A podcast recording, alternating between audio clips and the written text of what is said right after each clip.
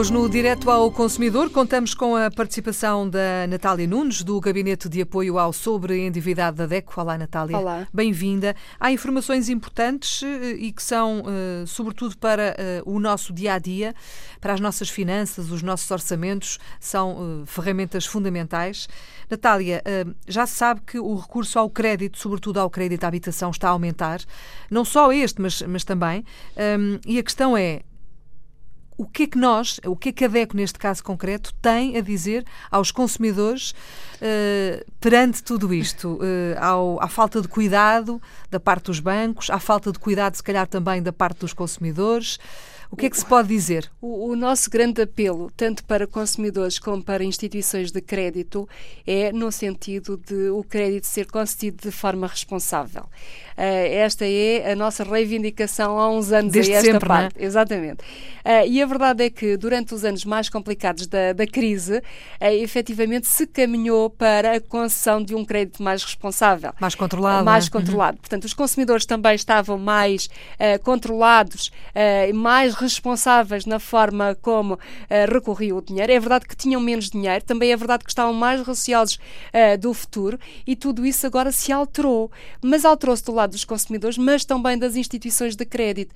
Porque nós hoje olhamos e vemos as instituições de crédito a promoverem, a publicitarem os produtos de crédito, por exemplo, como o faziam antes da crise, uhum. a adotarem as mesmas práticas, a enviarem-nos para, uh, já não é a nossa caixa do correio física, mas a nossa nossa caixa do correio virtual uhum. uh, crédito pré-aprovado. Ora, isto eram práticas que nós já conhecíamos antes da crise, que estamos a voltar a conhecer e que efetivamente depois se acabam por refletir uh, nas contratações uh, de crédito por parte dos consumidores. E é verdade que estão a aumentar.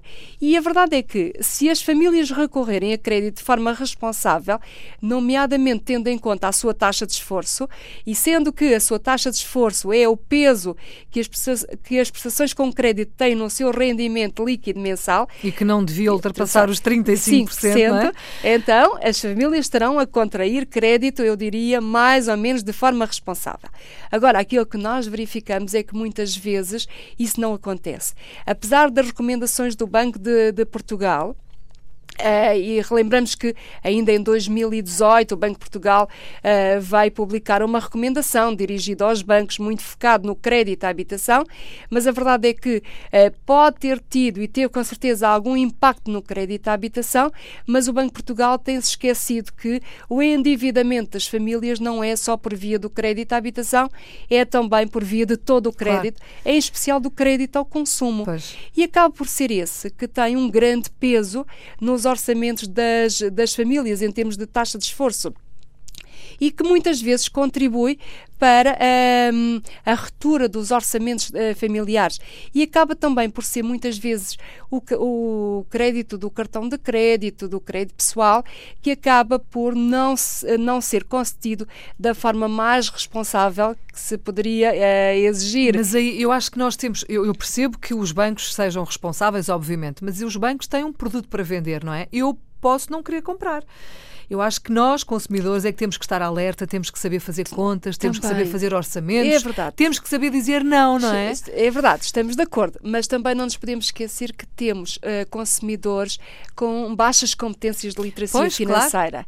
Uh, e perante uma dificuldade, não é? E perante uma dificuldade, muitas vezes uh, segue-se o caminho mais fácil. E a verdade é que se nos estão ali até a oferecer crédito de forma responsável, é relativamente fácil aceitarmos e começarmos a entrar muitas vezes aqui num, num ciclo vicioso.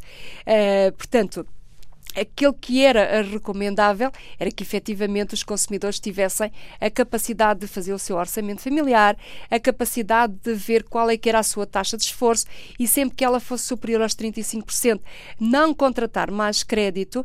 E eu diria que mesmo antes de contratarem um crédito deveriam pensar duas ou três vezes preciso se, mesmo. Exatamente. Se é necessário aquele crédito se uh, o meu orçamento permite ou não suportar aquele crédito crédito, porque não adiar a decisão para mais daqui a uns tempos claro. uh, e poupar. Portanto, isto eram reflexões que os consumidores deveriam fazer e cada vez estão a fazer menos e efetivamente estão a recorrer cada vez mais a crédito e a verdade é que isso acaba por se refletir depois no dia a dia da DECO, porque recebemos mais pedidos de ajuda de famílias em situação de dificuldade. Nem mais. Portanto, é bom também saber que existe o Gabinete de Apoio ao Sobreendividado da DECO. Fica aqui este, esta informação que é importante, já a demos algumas vezes. Se tiver dúvidas, se, tiver, se precisar de ajuda, se, se sente que as suas contas estão a fugir e, portanto, está uh, eventualmente a entrar numa situação de incumprimento, se calhar bater à porta deste gabinete não era mal pensado eu diria que era, era uma, uma atitude responsável. Antes de deixar de pagar, Antes é? de deixar de pagar, ou mesmo quando se decide contratar, para ver se uh, a pessoa está uh, a agir de acordo com a sua situação uhum. financeira. Uhum. Portanto, também aí nós damos ajuda. Muito bem, eu agradeço o facto de ter vindo. Natália, obrigada por ter vindo à Antena 1. Natália Nunes, da DECO. A DECO já se sabe, está connosco diariamente no Direto ao Consumidor.